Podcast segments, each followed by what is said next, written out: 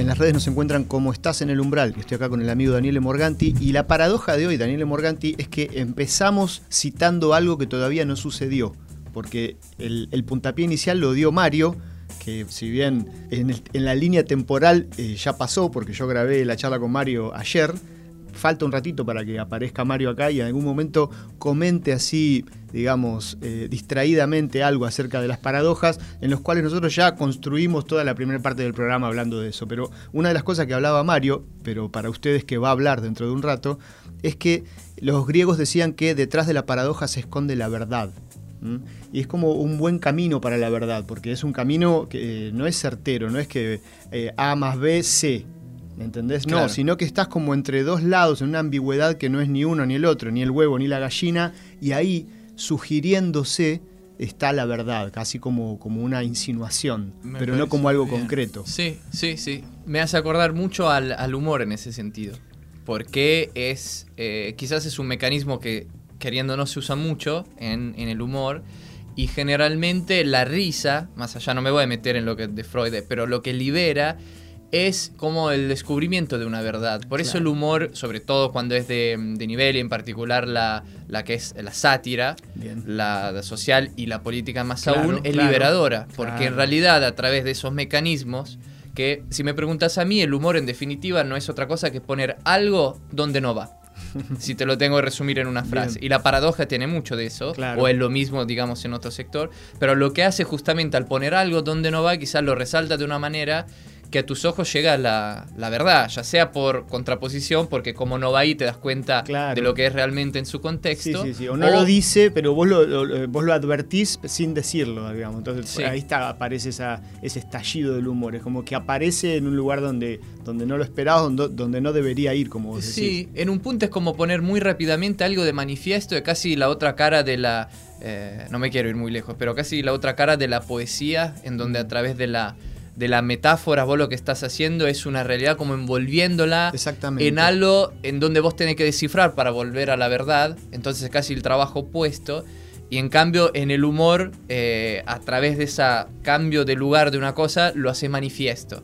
Eh, del otro lado te pones más reflexivo, de, este en cambio explotás con una risa. Claro. Pero es, y para terminar con, mis eh, alegorías no siempre certeras, es un poco como la derivada o el integral en matemática, en donde por un lado llegas de una ecuación a un punto y del otro lado salís de ese resultado y vuelves para atrás. Bueno, señor economista, acá ya te pusiste. Yo, yo arranqué, ojo, que arranqué citándolo a Pitágoras, con que el orden de los factores no altera el producto. No sé si lo dijo Pitágoras, pero por ahí está más o menos como ah, viene. No lo sé, la verdad, si, si, es de él. Yo lo que me gustaba de Pitágoras, porque estaba de acuerdo con él, era que los números impares le parecían perfectos mm. y los pares no. Eh, la, lo que se en ese sentido era porque los impares, si vos agarras por ejemplo 5, sí. me paso mi número favorito, pero eso lo cito, vos pones 5 puntitos en una hoja, bueno, vos agarras el del medio y te quedan dos de un lado, dos del otro.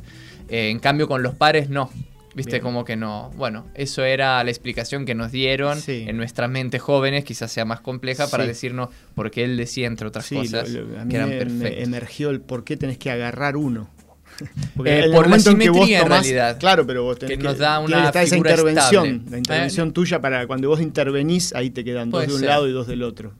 Está bueno igual como reflexión. Igual nos estamos yendo al caraxo, pero eh, mirá lo que pensaba mientras te escuchaba hablar hace un ratito. Eh, digo, claro, eh, el humor y, la explicación del humor, que es lo que sucede con un truco de magia, ¿no es cierto? Cuando te lo explican, pierde la gracia. Entonces, como que la lógica, la dialéctica, siempre se construye en base a la explicación, ¿no es cierto? A la categoría, para que uno entienda, pero, pero el humor tiene efecto cuando no está explicado. ¿No es cierto? Igual que el truco de magia, o sea, cuando está esa sorpresa en el cual vos todavía no terminás de entender qué es lo que está sucediendo, pero una parte tuya sí la captó, por eso tuvo el efecto, en el caso del truco o del humor. Cuando lo explicás, bueno, sí, lo podés compartir a ver cómo funcionó ese mecanismo, pero ya no, no está operando en el mismo nivel, ¿no es cierto? Que es ese, ese nivel de la conciencia eh, bueno, no lo sé cuál será. No, no, es cierto, pero es eh, el, tema de lo desprevenido en un punto, de lo rápido que llegas a algo tuyo, llega a captar algo. En este mm. caso, para mí, una inconsistencia, eso de algo que está donde no debería estar, y por eso se ríe. Eh, si bien racionalmente todavía, o sea, a veces lo podés deconstruir y llegar a entender por qué te reíste de algo. A mí hay, hay chistes que son muy matemáticos en el sentido de la lógica, justamente, que me, me divierto a veces cuando lo capto, hacer el recorrido, qué es que no funcionaba ahí. Bien. ¿Eh? Está el, eh, un amigo y, y colega, digamos, en el humor, Gerardo Fredeles, al que le mando un gran saludo, que tiene un chiste en este sentido que es, eh, el planteo es, a mi madre nunca le gustaron eh, mis novias. Entonces un día él va a la casa con tres amigas a estudiar, la mamá va, le sirve el café a cada uno, después vuelve a la cocina y dice, ya sé cuál es tu novia. ¿Cuál es? La pelirroja. ¿Cómo te diste cuenta? Es la que no me gustó. Eh, ese es el chiste. Y ahí es una inversión justamente Claro, de lo te- que va. Te de algo- propone un- un- una especie de estructura, ¿no es cierto? Exactamente. Es como la inversión en lo que va de un silogismo Mm. a lo que aprendimos recién en el corte con vos, se llamaría creo que sofisma. Bien. Es decir, vos tenés, la lógica te diría, em, a mis madres nunca le gustaron mis novias. Perfecto. Tal chica es mi novia, por ende no le gusta a mi mamá. No le va a gustar Correcto. nunca, claro. ¿eh? Ahora, ¿por qué te reís en cambio en el chiste de Gerardo sin darte cuenta quizás? Porque él lo que plantea ahí es, a mi mamá nunca le gustaron mis novias, esta chica no le gusta, por ende es mi novia. Perfecto. Es esa inversión Claro, lógica. esa Es- inversión eh, lógica, eh, no es correcto lógicamente, porque si no, cada chica en el mundo que no me gusta sería la novia, La de, novia de Gerardo. Gerardo. Pero al plantearlo así, vos te reís, no haces todo este razonamiento. No, claro, pero funciona y opera, Pero funciona. opera de, de esa manera, es interesante, sí. Como recién decía, Daniele Morgatti es el único que labura y yo le, le- le encargué la misión de leernos alguna especie de definición de paradoja, ¿no es cierto? Con algún ejemplo como para, para traerlo un poco acá a la mesa, porque a veces uno está hablando medio así, dando por supuestas cosas que ni siquiera uno decir, bueno, lee la, la- la definición de paradoja. Yo mientras te escuchaba decir al principio, ya la, la palabra para no sé si implica dos lados a la vez, ¿no es cierto? Viste, como paralelo, no sé.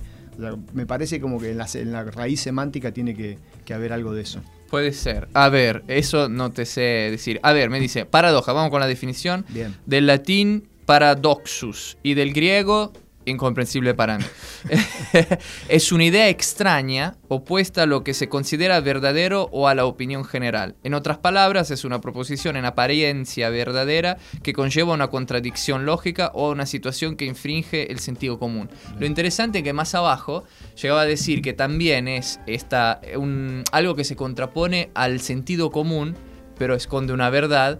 Y en Bien. contraposición al sofisma, que en cambio acompaña el sentido común, pero por ahí no es cierto. Claro, es, claro. es interesante que ese es un poco del, del Nemo profeta en patria en, en cierta medida. ¿Te acordás de eso? Que nadie es profeta en su propia Sí, patria. Me hace acordar en el sentido que lo paradójico, como va en contra del sentido común, por más que diga una verdad, no le damos bola. Y en Claro. cambio, lo que sí lo acompaña, por más que sea falso, lo seguimos. Bien, bien, ¿No? está bueno. ¿Y algún ejemplo de, que, que podamos ahí compartir de... Mira, ya que estábamos con los felinos. Ya que estábamos con el- Google. Con Google, eh, una típica, que es la primera que me apareció en el listado de las 13 paradojas, donde está luego la gallina, el serpiente Sí. que se come su cola, no sé qué. eh, y siempre en el mundo animal, el gato de Schrödinger. Bien. Que es una. mm, Yo me la acuerdo de cuando eh, quedaba. Y de ahí creo que nace el estudio de mi amigo para el gato con la tostada.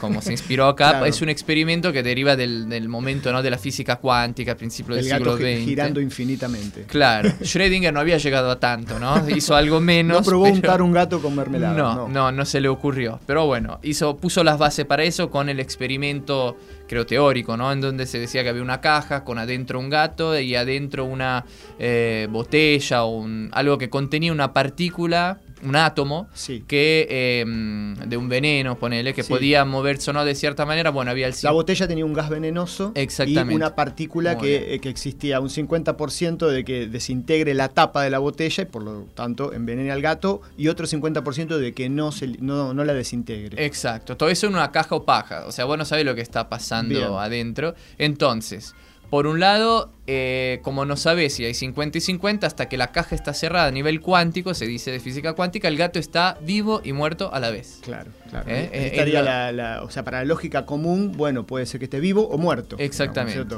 y en Sí. esa lógica está en ambos estados a la vez. ¿Hasta cuándo? Hasta que no levantás la tapa de la caja y te fijas. Claro, esto porque como que en la línea, mirá lo que estamos hablando de física cuántica, somos unos caraduras. Laura, ¿cómo estás? Mi esposa, ¿no es cierto? Que dice que soy un caradura, certificado así con carnet.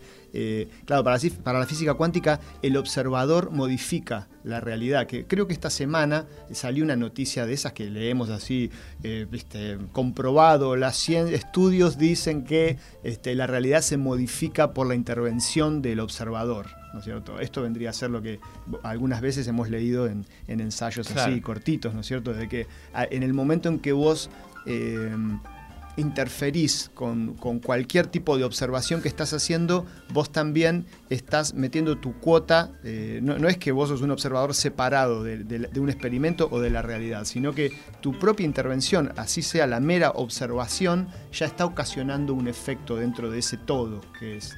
Sí, está bien, que es un poco lo que decías vos del árbol que, que cae fuera, en Fuera, claro, fuera de de micrófono, cuando escuchábamos música y Dani me leía de Google esto del gato, me hizo acordar a un capítulo de Los Simpsons en el que Lisa le dice a Bart qué ruido hace un árbol cayéndose en un bosque completamente eh, desolado, sin ninguna persona. Entonces Bart le, hacía todo el ruido que hacía el árbol y decía, no, no hace ruido porque no hay nadie para escucharlo. Claro, para nosotros es una paradoja, para nosotros las cosas suceden sin nuestra intervención. Eh, ahí estaríamos un poco alineándonos con que el destino está escrito. Puede ser. Se podría decir inclusive que a nivel de física cuántica, entonces, uno eh, no es cornudo hasta que no descubre a la, otra siendo infiel y una vez que la descubre es partícipe de eso y por, ende corresponsable. O sea, es culpa del observador o del cornudo en este caso. Podría ser una visión peligrosa, pero bueno, la tenemos que. Bien, ahí el, Daniel de otra dimensión, la dimensión stand-up, eh, abrió la, puertita y acotó. bueno, no sé si le encontramos la vuelta eh, a la cuestión, o, más que nada lo, trajimos un rato acá y lo charlamos. tampoco es que se le puede encontrar la vuelta al huevo la Creo que no se debería, claro, en la paradoja justamente, y ahí, porque ahí, ahí reside la verdad, como, como dirá dentro de un rato Mario San Miguel. Gracias eh, por aportarle a la confusión, como ya, ya ha dicho alguno por ahí, aportándole a la confusión general. Gracias, Dani. I'm an agent of chaos.